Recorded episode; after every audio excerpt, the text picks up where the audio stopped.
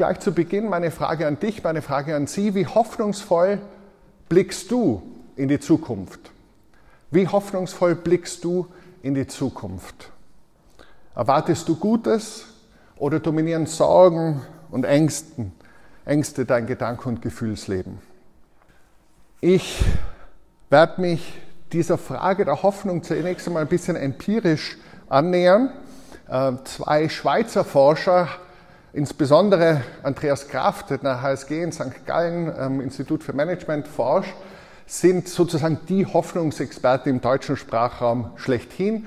Seit 2009 führen sie in der Schweiz und mittlerweile in 14 Ländern das jährliche Hoffnungsbarometer durch, wo sie wissenschaftlich erheben, wie hoffnungsvoll Menschen in die Zukunft blicken. Und die erste große Unterscheidung, die wir beim Thema Hoffnung wahrscheinlich treffen sollten, wenn wir darüber nachdenken, ist einmal die Hoffnung im Großen, die Hoffnung für die Welt und die Hoffnung im Kleinen, die Hoffnung für dich und mich, für uns ganz persönlich.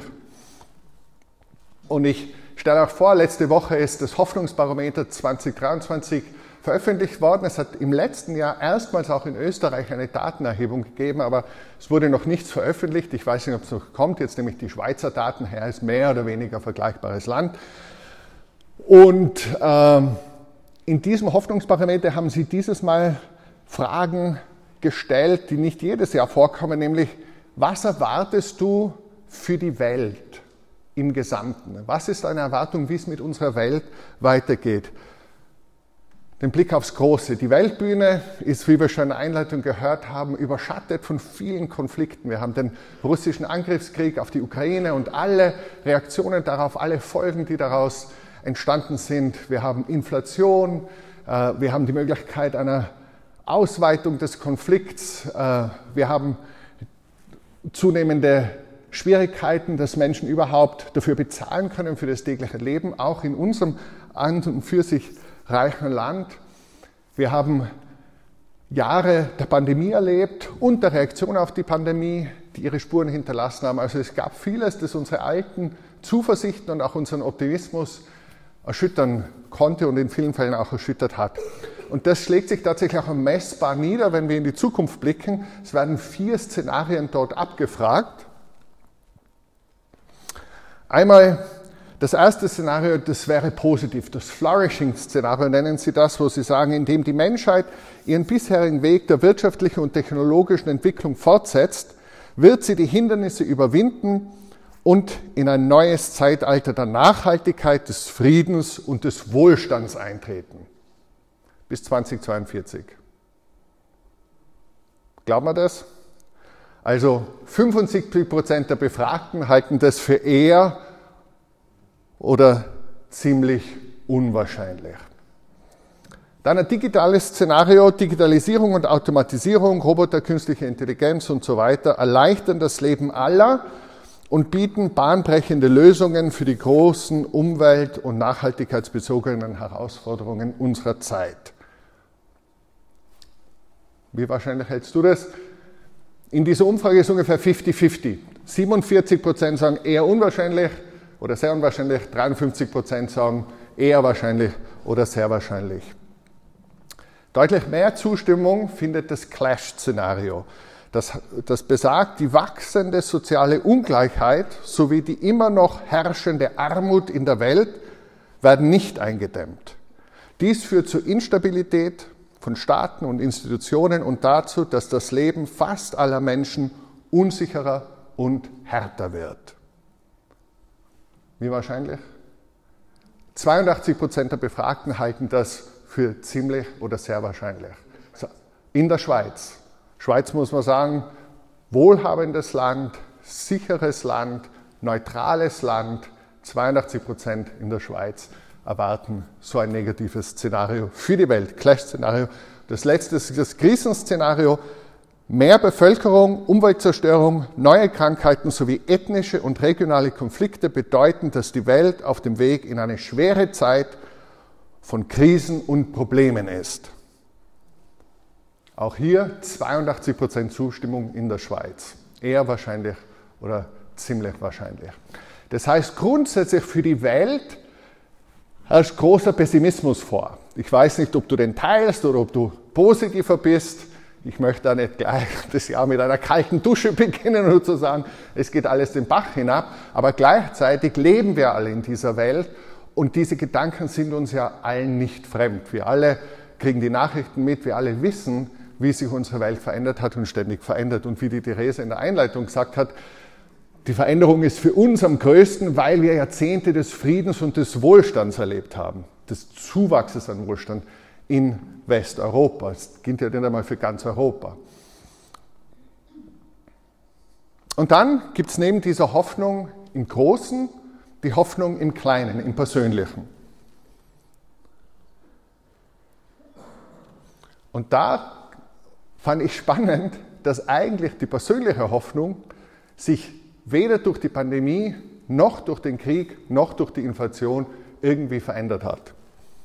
Wenn ihr das anschaut, die Menschen sind grundsätzlich eher hoffnungsvoll und der Peak nach oben, wo sie besonders hoffnungsvoll waren, war das erste Corona-Jahr 2020. Sind wir so im November rum, werden die Daten erhoben fürs nächste Jahr. Aber recht stabil 2018, 2019 vor Corona, dann kommt Corona, erstes Jahr, zweites Jahr, dann kommt der Krieg. Für die persönlichen Hoffnungen hat es zumindest in der Schweiz, wird natürlich in anderen Ländern, Beispiel Ukraine, ganz anders ausschauen, aber in der Schweiz, in einem mit uns vergleichbaren Land, sind die persönlichen Hoffnungen dadurch eigentlich überhaupt nicht beeinträchtigt. Ist spannend darüber nachzudenken, warum das ist. Ein Grund ist sicherlich der Optimismus-Bias, dass wir meistens denken, es wird uns ein bisschen besser gehen wie die anderen. Das gilt ja auch zum Beispiel bei der Selbsteinschätzung des Autofahrens. Ich glaube, ungefähr 80 Prozent der Autofahrerinnen und Autofahrer halten sich für überdurchschnittlich gute Autofahrer. Aber das geht natürlich geht's ja nicht aus, ja, wenn der Durchschnitt bei 50 Prozent liegt. Und auch die meisten Menschen denken, ja, andere werden vielleicht, für die wird es schwieriger werden, aber bei uns wird es irgendwie ausgehen. Also wir haben eher, wenn es um unser Kleines geht grundsätzlich, statistisch gesprochen, einen eher positiven Bias. Das könnte eine Erklärung sein. Was mir auch interessiert hat und was die zweite wichtige Unterscheidung ist, was erhoffen wir uns denn von der Zukunft und woher speist sich unsere Hoffnung? Also eine zweite Unterscheidung, Hoffnung im Großen, Hoffnung im Kleinen, ist, was erhoffen wir uns und woher speist sich unsere Hoffnung? Ich beginne auch wieder ein bisschen was aus dem Hoffnungsbarometer 2023 zu referieren. Was wir erhoffen, ist wirklich konstant. Die Top 5 Hoffnungen, zumindest der Schweizerinnen und Schweizer, sind sehr konstant. Das erste ist eigentlich immer gute Gesundheit.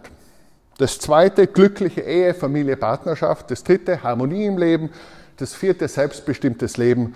Und das fünfte, gute zwischenmenschliche Beziehungen.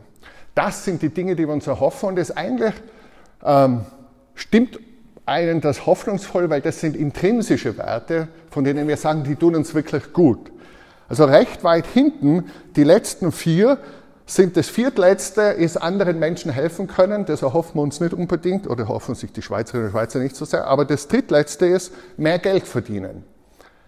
Ist nicht so sehr Inhalt unserer Hoffnung, die Frage ist, ob wir tatsächlich dann auch so leben, dass wir so leben, dass wir gelingende Beziehungen haben und Harmonie im Leben haben und wie wir das gewichten gegenüber dem mehr Geld zu verdienen ist, steht auf einem anderen Blatt geschrieben. Aber wenn wir befragt werden, dann geben wir die richtige Antwort. Zweit, ähm, zweitwenigsten wichtig ist Erfolg und Karriere in der Schweiz.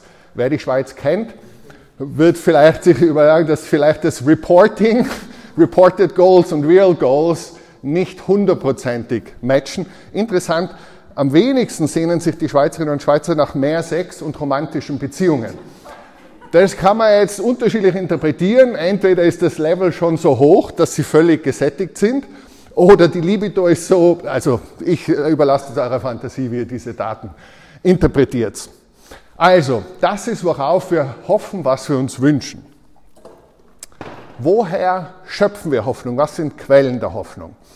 Nummer eins, auch ziemlich konstant, zumindest in der Schweiz, schöne Erlebnisse in der freien Natur. Zwei, die Unterstützung von Freunden und Familie. Drei, das Lösen schwieriger Probleme, wenn uns das gelingt, macht es uns Hoffnung. Vier, berufliche Erfolge und Leistungen. Dann ist es plötzlich eine Hoffnungsquelle, die viertwichtigste. Und fünf, Gutes tun für einen sinnvollen Zweck. Wichtige Quelle der Hoffnung, aber nur viertletztes Ziel dessen, was wir uns erhoffen. Die Schlusslichter sind, das viertletzte viel Geld zu verdienen und dann für uns im heutigen Kontext besonders interessant, Gottes Hilfe zu erfahren oder dass die Gebete erhört worden sind. Daraus schöpfen sehr, sehr wenige Menschen im Vergleich in der Schweiz Hoffnung, dass sie die Hilfe Gottes erfahren hätten oder dass sie Gebete erhört worden wären. Das, dahinter gibt es nur eines, nämlich erfolgreiches politisches Engagement. Das macht den Schweizerinnen und Schweizern noch weniger Hoffnung. Ähm, und äh, mich interessiert eben als gläubiger Mensch und als jemand, der den Glauben als ganz besonders wichtige Hoffnungsquelle erlebt, natürlich die Frage, wie ist es, warum ist es empirisch so wenig wichtig für so viele Menschen in einem uns vergleichbaren Land? Es gibt ein, ein sehr interessantes Buch, ich habe es auch mitgebracht, ich werde es am Schluss noch einmal empfehlen, von Andreas Kraft, den ich schon zitiert habe, von der HSG in St. Gallen und vom Andreas Walker, Mitbegründer und äh, Co-President von Swiss Futures, ein Zukunftsforscher. Das heißt positive Psychologie der Hoffnung und nimmt Geschichte, Philosophie, Psychologie und eben diese empirische Erhebungen zusammen und beleuchtet das Phänomen Hoffnung aus ganz, ganz vielen verschiedenen Blickwinkeln. Vieles äh, in meinem Vortrag ist geprägt durch äh, das Studium dieses Buches und was die herausgefunden haben, die haben neun Jahre ähm, der Daten des Hoffnungsbarometers untersucht, dass zwar einerseits spirituelle, religiöse Erfahrungen von circa 80 Prozent der befragten Menschen in der Schweiz als wenig oder als gar nicht wichtig erachtet werden. Also 80 Prozent der Bevölkerung sagen ja, spirituelle, religiöse Erfahrungen für mich wenig wichtig oder gar nicht wichtig. Und dass ungefähr die Hälfte der Bevölkerung sagt, na, mit Gott verbinde ich überhaupt keine Hoffnung. Umkehrschluss ungefähr die Hälfte dann doch. Und für mich ganz besonders bitter und interessant, welche Menschen Hoffnungsträger sind. Ich kann es auch vorstellen, wer relativ weit oben ist. Ja, mich interessiert, wer weit hinten ist. Weit hinten in der Schweiz sind Banker, noch hinter den Bankern sind Unternehmer und noch hinter Bankern und Unternehmern sind Pastoren und Priester tatsächlich das Schlusslicht. Der durchschnittliche Schweizer, die durchschnittliche Schweizerin würde sich als letztes an einen Pfarrer, Pastor oder Priester wenden, wenn es ums Thema Hoffnung geht. Also da haben wir offenbar unsere Hausaufgaben nicht besonders gut gelöst. Ich glaube nicht, dass in Österreich so viel besser wäre. So auf der einen Seite wird also der Zugang über den Glauben von vielen Menschen unserer Gesellschaft, und das kennen wir wahrscheinlich auch aus unserem Umfeld, für relativ unwichtig gehalten. Andererseits ist es so, dass ein Viertel der Bevölkerung bereits die Erfahrung gemacht hat, dass Gebete erhört wurden. Immerhin ein Viertel der Bevölkerung, auch in der säkularen Schweiz. Ein Fünftel, also 20 Prozent immerhin, hat Gottes Nähe bereits gespürt und erlebt, dass Gott ihnen schon einmal geholfen hat. Also doch dann auch wieder nicht so ganz wenige. Aber was ich besonders interessant fand, dass wenn du sagst, allgemeines Hoffnungsempfinden, womit korreliert es, womit hängt das zusammen? Einer der stärksten positiven Prädiktoren, der dir sagt, diese Person wird hoffnungsvoll sein, ist zu wissen, diese Person wünscht sich Gott zu erleben und für diese Person ist Gott eine wichtige Quelle der Hoffnung. Also die, die sich wünschen, Gott zu erleben und für die, die Gott eine Hoffnungsquelle ist, die sind überdurchschnittlich hoffnungsvoll. Also es ist sehr positiv, der Glaube in Bezug auf die tatsächlich erlebte Hoffnung. Ich zitiere aus dem Buch Vertrauen in Gott ist der zweitstärkste Prädiktor von Mitgefühl mit anderen Menschen auch. Personen, die Gott suchen und auf Gott vertrauen, sind bedeutend hoffnungsvoller und mitfühlender mit anderen äh, Menschen, die das nicht tun. Das Vertrauen auf Gott hat auch einen signifikanten Zusammenhang mit der Zufriedenheit und dem Glück im Leben. Es gibt viele Studien dazu, große Metastudie, die hunderte Studien untersucht hat, von Pargament, dass gläubige Menschen, insbesondere auch gläubige Christen untersucht, Lebenskrisen besser bewältigen, resilienter sind. Das heißt, es gibt viele Studien, die belegen, dass der Glaube Menschen hoffnungsvoller macht, zuversichtlicher und resilienter. Eine Frage, die man sich natürlich stellt als jeder Sozialwissenschaftler oder grundsätzlich Naturwissenschaftler auch, wie viel davon ist Placebo-Effekt und was ist ein echter Effekt? Also was ist einfach, was man sich halt einredet und schönredet und was steht wirklich dahinter? Diese Wahrheitsfrage kann die Psychologie natürlich nicht erklären, weil um die zu lösen, müsstest du einen Versuch machen in einem Universum mit Gott und in einem Universum ohne Gott. Aber nachdem du nur ein Universum zur Verfügung hast, kannst du es nicht testen. Also musst dich der Frage anderweitig nähern.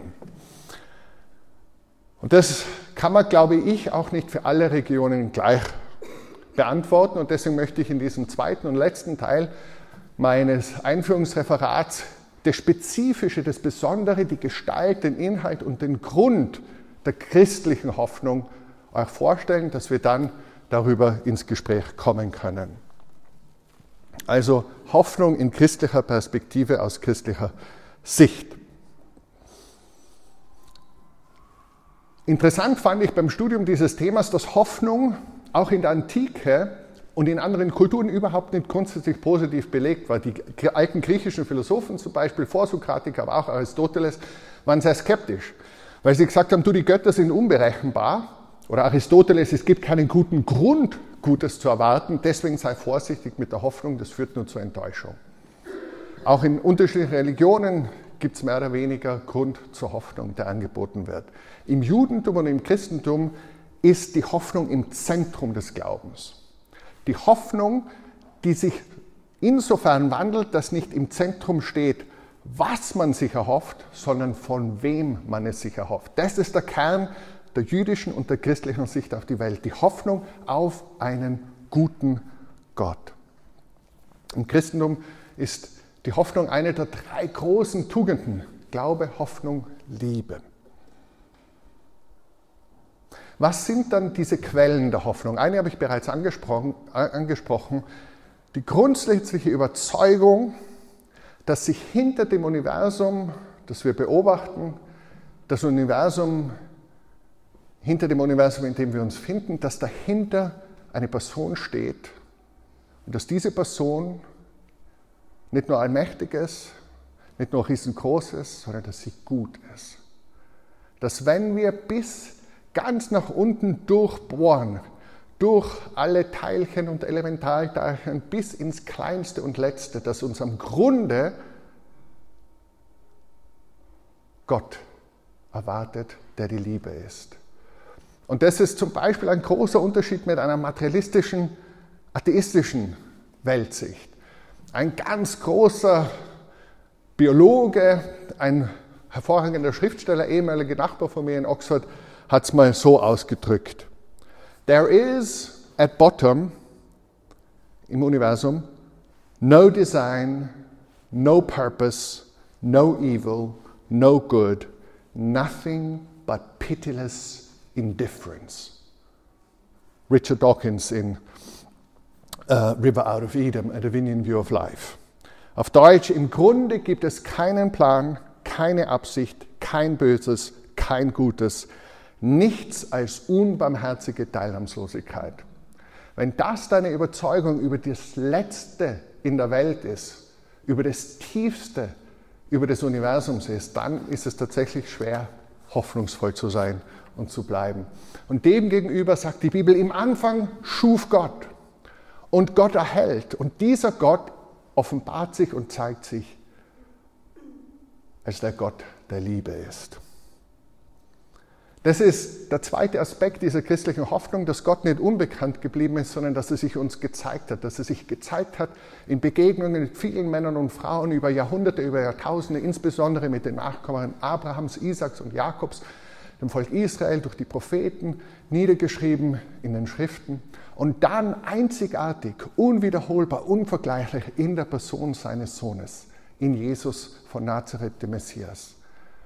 Das ist das Zentrum von Weihnachten.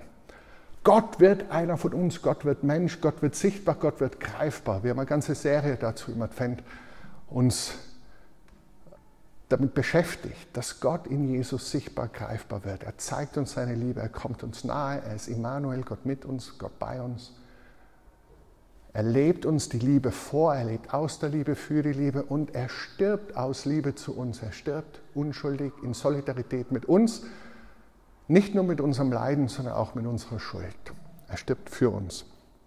Und dann, und das ist wirklich letztlich der Dreh- und Angelpunkt, das ist das Zentrum des Zentrums der christlichen Hoffnung. Dieser Sohn Gottes bleibt nicht im Grab. Dieser Sohn Gottes wird nicht überwältigt von Tod, Sünde und Ungerechtigkeit, sondern das Grab ist leer. Dieser Jesus steht von den Toten auf und ist heute lebendig und kann heute als lebendige Person erlebt und erfahren werden. Das ist Dreh- und Angelpunkt der christlichen Hoffnung. Das ewige Leben aus christlicher Sicht ist nicht das, was irgendwann einmal vielleicht nach dem Tod kommt, sondern das ewige Leben hat bereits begonnen, indem Jesus Christus von den Toten auferstanden ist, nie mehr stirbt und wir an diesem Leben teilhaben können. Das ist das Zentrum der christlichen Hoffnung. Und Jesus hat ein besonderes Wort dafür, für diese Hoffnung, das zentrale Wort seines Lehrens, das zentrale Wort auch seines Tuns, Basileia Theou auf Griechisch. Das Königreich Gottes. Jesus sagt immer wieder, das Königreich Gottes ist nahe, das Königreich Gottes ist hier. Er redet von diesem Königreich. Was bedeutet das? Das Königreich Gottes bedeutet, das Sichtbarwerden, das Spürbarwerden, das Erlebbar und Erfahrbarwerden des Wesens, des Charakters Gottes, seiner Liebe, seines Lichts, seines Heils, seiner Gerechtigkeit, seiner Güte, seiner Heiligkeit. Das Reich Gottes, das sichtbar wird. Und, und das ist auch für uns heute das Zentrum dessen, wie wir Hoffnung erleben. Einerseits Hoffnung im Kleinen, die Hoffnung im Kleinen für dich und für mich, wenn wir uns Jesus anvertrauen und dieser Sicht, die Jesus auf die Welt uns lehrt, Vertrauen schenken. Das Hoffnung ist, dass wir mit, die Hoffnung ist, dass wir mit Gott Versöhnung erleben, dass wir Vergebung erleben, dass wir uns miteinander versöhnen, dass wir von innen her erneuert und verwandelt werden, dass wir heil werden und dass wir geschenkt bekommen ein Leben, das nie endet, eine Hoffnung, die über den Tod hinausgeht. Hoffnung im Kleinen, Vergebung, Versöhnung, Neuanfang, Heilung, Leben, das nie endet, ewiges Leben als Geschenk. Aber wir haben auch Hoffnung im Großen, und zwar nichts weniger als die Erneuerung des gesamten Kosmos. Das ist die Botschaft der Bibel, dass der ganze Kosmos erneuert wird und dass der ganze Kosmos eines Tages von der Gegenwart, von der Liebe, von der Realität Gottes durchflutet wird. Hoffnung im Großen. Und jetzt gibt es da zwei komplementäre Aspekte, die ganz wichtig sind. Einerseits ist es eine zukunftsorientierte Hoffnung, eine Hoffnung, die in die Zukunft blickt, die über unseren Tod hinausblickt. Und das ist extrem stark und wichtig, aber es hat eine Kehrseite, diese Medaille. Nämlich die Kehrseite wäre Jenseitsvertröstung. Und da ist ganz wichtig die Kritik von Leuten wie Karl Marx, die sagen, hey, wenn ihr das so lehrt, dann ist Religion das Opium des Volkes. Und die Aufhebung der Religion als des illusorischen Glücks ist die Forderung seines wirklichen Glücks. Das heißt, wenn du dem Volk nur sagst, ja, im Himmel wird alles besser, deswegen halt jetzt den Mund und find dich damit ab, wie die Welt ist und füll deine Rolle aus, dann ist natürlich das Jenseits Vertröstung und dann ist Religion Opium. Deswegen ist so wichtig, dass es diesen zweiten Teil gibt. Ja, das Reich Gottes ist zukünftig und eine Zukunftshoffnung, aber es ist schon jetzt. Es beginnt mit Jesus. Jesus sagt, es ist nahe gekommen. Das Reich Gottes kommt nicht so, sagt Jesus einmal, als er gefragt wird, dass man sagen könnte, es ist hier oder es ist dort, sondern es ist jetzt hier, es ist mitten unter euch, es ist in euch. Und Jesus lehrt uns ein revolutionäres Gebet, uns, die wir seine Jünger sein wollen, und sagt, betet, Vater unser, der du bist im Himmel, geheiligt werde dein Name, dein Reich komme dein Wille geschehe. Und dieses Gebet ist Rebellion gegen den Status quo. Dieses Gebet sagt, jetzt passiert auf der Welt nicht Gottes Wille auf Erden. Jetzt passiert nicht Gottes Reich, sondern oft herrschen die Falschen. Oft ist Ungerechtigkeit, oft ist Leid, Tod, Ausbeutung, Missbrauch, Gewalt. Oft ist Böses. Und dagegen lehnen sich die Jüngerinnen und Jünger Jesu auf und sagen, dein Reich komme. Du sollst das König herrschen, denn du bist gut. Und wo du mit deiner Liebe herrschst und König bist, da ist Versöhnung, da ist Heilung, da ist Vergebung, da ist Leben. Das heißt, der Schlüssel zur christlichen Hoffnung ist, dass sie schon jetzt ist und noch nicht. Wenn wir zu sehr auf das noch nicht pochen, dann kommen wir eben zur Jenseitsvertröstung, zum, zum Quietismus, dann mischen wir uns nicht ein, kümmern uns nicht um diese Welt, engagieren uns nicht für die Armen, für die Schwachen, für die Unterdrückten dieser Welt, setzen uns nicht ein, wir forschen nicht, wir lernen nicht, das hat eh alles keinen Sinn. Wenn wir zu sehr auf das schon jetzt pochen, dann wollen wir entweder eine Utopie auf Erden machen, so wie Byzanz, das ein christliches Reich war mit extrem wenig Freiheit und ganz viel Leid, oder wie der real existierende Sozialismus, eine Utopie ohne Gott gedacht mit ganz schlimmen Konsequenzen. Aber auch persönlich ist es nicht gut, das zu überziehen, weil wenn ich zu sehr auf das schon jetzt gehe, dann denke ich, hey, schon jetzt muss jeder Schmerz weichen, jede Krankheit weggehen, schon jetzt muss jede Not aufgelöst werden. Und es ist nicht das Bild der Nachfolge Jesu, das Jesus uns zeigt. Es gibt manche Prediger, die das predigen und das sind Lügner, die belügen euch, glaubt es denen nicht. So ist das Leben nicht, so funktioniert es nicht. Wer es ausprobiert, wird draufkommen. Aber gleichzeitig ist es wichtig, dass wir das schon jetzt auch glauben. Dass wir beten mit Erwartung, mit der Erwartung, dass Gott eingreift. Dass wir uns mutig einsetzen für Gerechtigkeit in der Welt. Für die Schwachen, für die Armen, für die Leidtragenden. Dass wir rechnen mit dem Hereinbrechen der Zukunft ins Heute. Immer wieder das aufblitzt. Die christliche Gemeinschaft sollte ein Ort sein, wo man immer wieder den Himmel riechen kann, den Himmel schmecken kann, die Liebe Gottes erfahren kann, Heilung erleben kann, Wiederherstellung erleben kann, Hoffnung finden kann, wo gemeinsam Einsatz für Gerechtigkeit da ist, in Gemeinschaft als Familie. Aber natürlich warten wir auch auf den Tag des Herrn und wissen, dass unsere Erlösung im vollsten Wortsinn in der Zukunft liegt. Mein Fazit. Für mich und für viele, die es geprüft haben, auch mit großer Skepsis, es intellektuell geprüft haben, ist Christsein eine unerschöpfliche Quelle der Hoffnung. Eine Vision, die groß genug ist fürs ganze Leben. Nicht nur als Helfer in größter Not. Und nicht nur für Menschen mit religiöser Ader, die halt sowas wie Besinnlichkeit mögen oder ein bisschen religiöse Ekstase oder so einen Frisson des Übernatürlichen hin und wieder brauchen.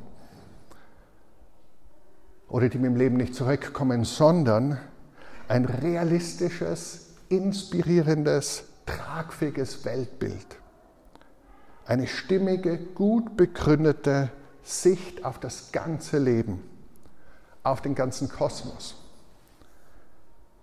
Ehrlich und realistisch in der Beurteilung von Ungerechtigkeit, vom Bösen und Kaputten der Welt und gleichzeitig zuversichtlich, dass am Ende der Gute siegen wird. Eine robuste Hoffnung in Krisen, in Erschütterungen und Krankheit. Nicht nur ein Leben lang, sondern über den Tod hinaus. Und eben nicht Wunschdenken und Projektion, sondern in einer geschichtlichen Tatsache gegründet, in der Auferstehung. Dem kann man sich historisch nähern. Und wer das tut, wird sehen, wie viel dafür spricht, dass tatsächlich Jesus von Nazareth nicht im Grab geblieben ist, sondern auferstanden ist. Das ist das Zentrum der christlichen Hoffnung.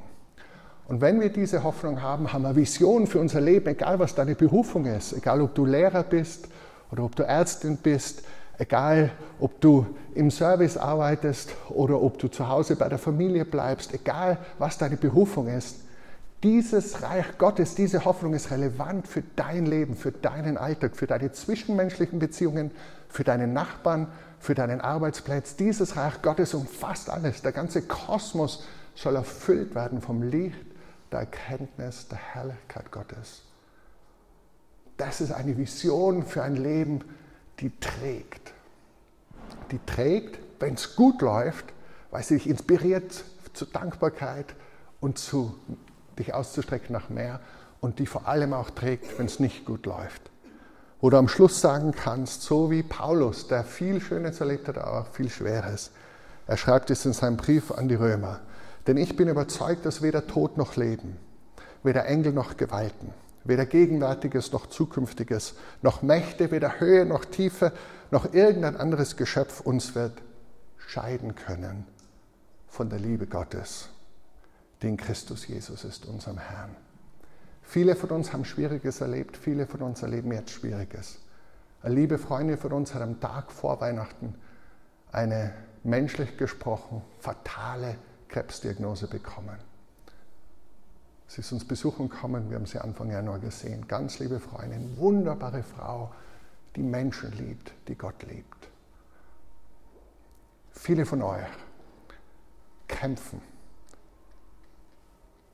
und ringen darum, sei es Gesundheit, sei es am Arbeitsplatz, sei es in Beziehungen, die christliche Hoffnung trägt.